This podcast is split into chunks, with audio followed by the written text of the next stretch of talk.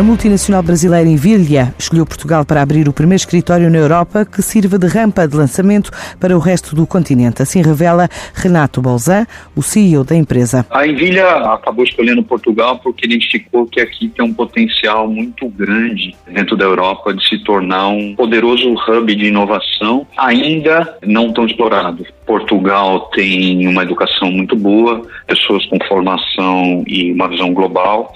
Isso fica muito em linha com o projeto de expansão internacional que a Nvidia está fazendo. A gente começou a operação esse ano, a gente já está exportando daqui, a gente já tem uma equipa de 10 pessoas que já trabalha em conjunto com os nossos times do Brasil e esse grupo em conjunto entrega serviço na Holanda e nos Estados Unidos hoje. A plataforma já tem 10 pessoas em Portugal, quer ligar e desenvolver equipas customizadas de inovação que permita acelerar o crescimento digital das empresas e está a contratar 50 pessoas, outras 60 no próximo ano. Nós nos classificamos como um framework de expansão que as empresas podem usar. Vamos contratar pessoas em Portugal.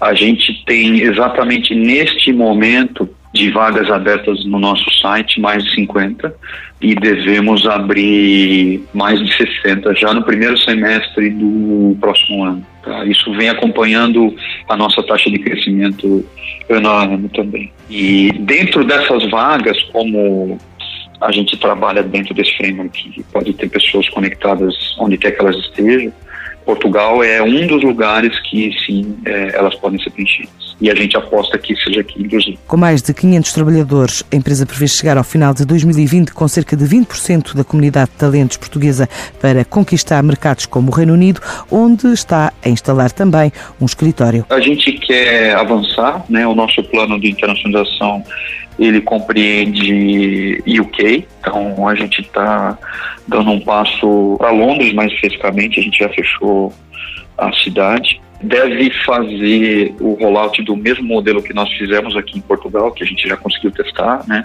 Daqui de Portugal, por exemplo, a gente já exporta, já mostrou isso funcionando, e a gente quer fazer isso agora no UK. O que a gente vai buscar lá em termos de mercado, que são empresas que estão fazendo um processo de expansão e que tem produto digital a ser desenvolvido. Então, são empresas que estão no setor da banca, são empresas que estão no setor de seguros, são empresas que estão no setor de saúde, mas que têm um produto funcionando no mundo digital. Não são empresas da economia tradicional. A operação em Portugal começou este ano, exporta para a Holanda e para os Estados Unidos, estima chegar a um milhão de euros ainda em 2019 e há três anos espera uma cota internacional que represente 30% do total do volume de negócios a partir de solo português.